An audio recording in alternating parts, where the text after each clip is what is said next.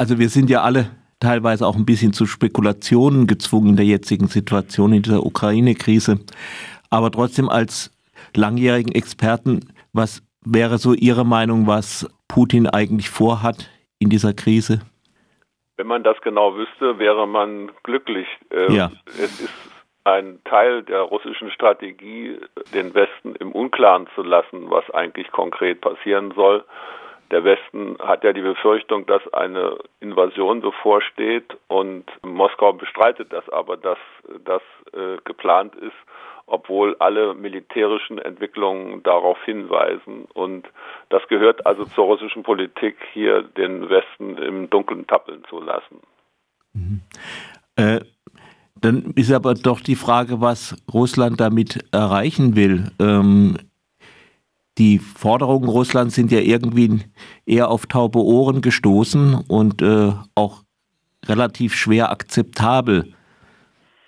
Ja, ich meine, äh, Moskau fordert, äh, dass äh, eine schriftliche Garantie von der NATO gegeben wird, dass auf keinen Fall die Ukraine und Georgien hm. aufgenommen werden in das Bündnis. Das widerspricht dem Prinzip der freien Bündniswahl, dem auch dreimal äh, von russischer Seite zugestimmt worden ist. In der Schlussakte von Helsinki von 1975, in der Charta von Paris für ein neues Europa 1990 und auch in der äh, NATO-Russland-Grundakte von 1997. Äh, da ist das jedes Mal anerkannt worden als Rechtsnachfolge von Russland, von der Sowjetunion. Und insofern gibt es keine, äh, sage ich mal, rechtlichen Grundlagen für ein solches Verbot. aber es ist natürlich klar, dass hier mit dieser Forderung einer schriftlichen Erklärung Druck gemacht werden soll. Äh, aber inzwischen kann man als etwas Positives bezeichnen, dass wir doch einen Dialogprozess jetzt haben seit den letzten zehn, zwölf Tagen. Mhm. Ja, es gibt ja eigentlich so zwei ähm, Dialogprozesse irgendwo. Da gibt es die äh, Amerikaner reden mit äh, Putin sehr direkt und äh, dann gibt es den äh, deutschen Vorschlag, die Normandie-Gespräche wieder zu beleben, also im Format mit äh, Frankreich, Deutschland, der Ukraine und äh, Russland, wobei natürlich gut ist, dass die Ukraine dabei ist. Aber äh, ist das nicht der falsche Ansatz, das ohne die Amerikaner zu machen? Das ist so entstanden 2014, äh, als äh, Obama äh, sich zurückgehalten hat, was diesen Konflikt angeht.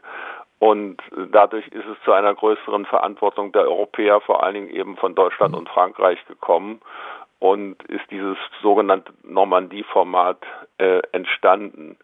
Es macht durchaus Sinn, hier anzuknüpfen, weil der einzige Friedensplan, den es bisher gibt, ist der äh, sogenannte Minsk-II-Plan mhm. vom Februar 2015, der durch dieses Normandie-Format zustande gekommen ist und der in 13 Punkten einen Friedensplan, den beide Seiten zugestimmt haben, also auch die ukrainische und die russische Seite zugestimmt haben, enthält, äh, der bloß leider bisher nicht umgesetzt worden ist, der damit beginnt, dass die Waffen Schweigen. Also der erste Punkt ist Waffenruhe und leider ist der schon nicht umgesetzt worden, obwohl es immer wieder neue Bemühungen und Ansätze dazu gab. Also insofern macht diese deutsche Bemühung um eine Wiederbelebung des Normandie-Formates durchaus Sinn. Und es ist auch interessant, dass bisher äh, Russland sehr strikt das abgelehnt hat mit der Begründung, äh, die Ukrainer würden das nicht umsetzen, was eine einseitige äh, Schuldzuweisung darstellt und äh, haben sich bisher geweigert, also da wieder zusammenzukommen. Aber äh, bei dem Besuch von Annalena Baerbock, der deutschen Außenministerin, jetzt äh, in dieser Woche in Moskau, war die Ablehnung nicht mehr so eindeutig. Das heißt, es gibt vielleicht eine Chance zu einer Wiederbelebung dieses Kontaktes. Äh, ein anderes Thema, die äh, Russland hat ja in den letzten Jahren irgendwie systematisch versucht, so die Ukraine mit den ähm, Pipelines zu umgehen. Also hier weniger bekannt, es gibt diesen South Stream von Novorossiysk, ich glaube in Samsun in Türkei. Ähm, es gibt diese Nord, Nord Stream 1 und 2 Und ähm, ja, geht man da eigentlich nicht ein bisschen Russland auf dem Leim, indem man da mitmacht, wie die Ukraine da äh, systematisch umgangen wird und damit auch angreifbarer wird? Also die deutsche Politik hat äh, sich in der Tat dazu entschlossen, für die Übergangszeit, wo also noch der Gasbedarf äh, sehr groß ist, mit der russischen Seite da zusammenzuarbeiten bei diesen beiden Nord Stream äh, Pipelines äh, und wird dafür kritisiert, dass das auf Dauer eben natürlich äh, möglicherweise der, den Gebrauch von Gas trotz aller Klimapolitik verlängert. Aber es ist unbestreitbar, dass es gerade in Deutschland mit der Abschaltung der Atomkraftwerke, die ja endgültig Ende dieses Jahres erfolgen werden, und äh, der äh, Klimaziele, die erreicht werden müssen, äh, und dem Ende des Kohleabbaus äh, dann zwischendurch also ein erhöhter Bedarf nach Gas besteht. Das waren die deutschen äh, Begründungen für dieses äh, Geschäft.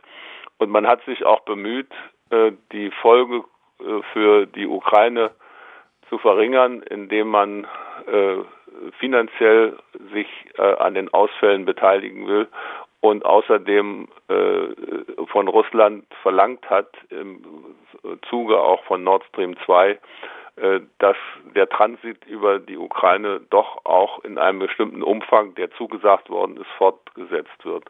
Also man hat das gesehen, man ist nicht blind in diese Situation hineingelaufen, sondern hat das gesehen, äh, dass das äh, einen Schaden für die Ukraine bedeuten kann und hat versucht, den zu verringern, auch durch das Angebot bei der Wasserstofftechnologie und auch bei den erneuerbaren Energien enger als bisher mit der Ukraine zusammenzuarbeiten.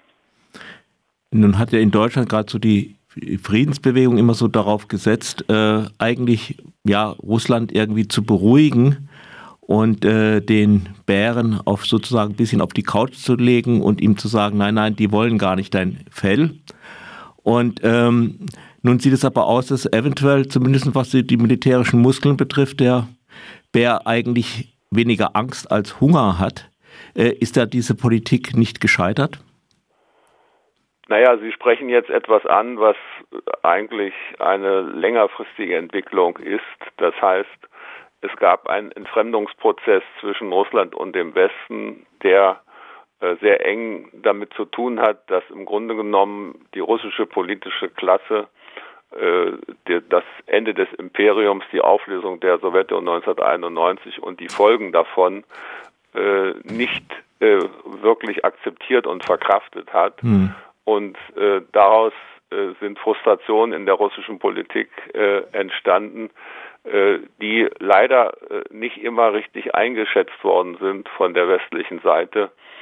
Also spätestens seit 2007 bei der berühmten Rede von Wladimir Putin auf der Münchner Sicherheitskonferenz im Februar äh, konnte man eigentlich wissen, dass die russische Seite das Gefühl hat, dass die westliche Politik antirussisch ist und russische Interessen beschädigt. Äh, wichtigste Stichworte dabei sind äh, Verweigerung der gleichen Augenhöhe von Amerika, also die Anerkennung als Weltmacht, äh, dann eben die, die NATO-Osterweiterung und die EU-Osterweiterung und die sogenannten farbigen Revolutionen, also Umsturz zwischen 2003 mhm. und 2005 in drei verschiedenen Ländern, äh, wo prorussische Präsidenten äh, äh, herrschten und die dann äh, durch äh, Regime-Change-Maßnahmen äh, abgelöst worden sind. Das ist ein Trauma für die russische Politik, das bis heute wirkt.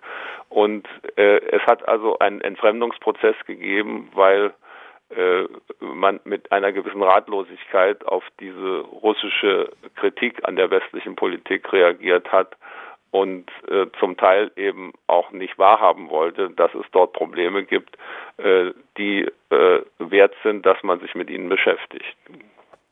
Ja, es ist echt ein Problem, aber ähm, kann man auf diesen, ja, dieses Trauma des verlorenen Imperiums ähm, das kriegt man ja nicht weg. Man kann ja nicht sagen, einfach, ja, dann stellt eure, euer Imperium wieder her.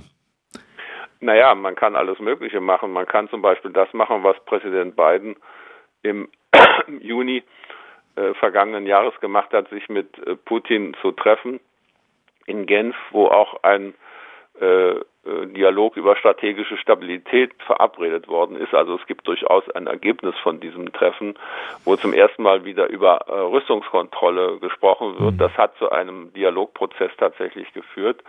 Und äh, natürlich hat das äh, Putin als, äh, als Erfolg verbucht, das ist klar aber äh, es hat auch etwas Nützliches gebracht. Also es ist äh, schon ein Unterschied, ob man eine Zusammenarbeit verweigert, wie das zum Beispiel äh, 2001 nach 9-11 passiert ist, wo Moskau äh, Washington Angebot hat, gemeinsam gegen äh, Terror mhm. und, und äh, Terrorangriffe vorzugehen und gegen den Terrorismus zu arbeiten und das nicht angenommen worden ist. Also hier äh, gibt es schon Unterschiede in der Politik, was die Wirkungen angeht.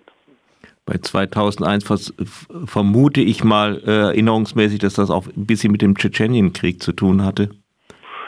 Ja, aber ich meine, äh, damals ist tatsächlich die gleiche Augenhöhe verweigert worden, die Zusammenarbeit.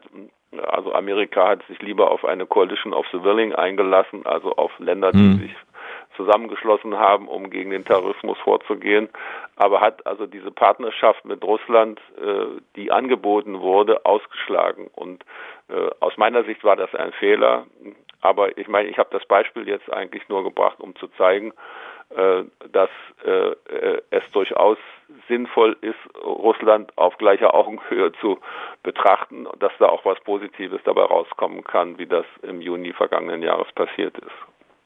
Gut, also zum Beispiel Ab, äh, Abrüstungsgespräche, ja, und da vielleicht auch entgegenkommen, aber äh, kein Ja zu weiteren Annexionen wie der, der Krim. Nein, selbstverständlich nicht. Das kann natürlich nicht das Ergebnis von gleicher Augenhöhe sein, dass äh, die russischen Vorstellungen umgesetzt werden eins zu eins und nicht kritisiert werden. Das äh, hat damit nichts zu tun.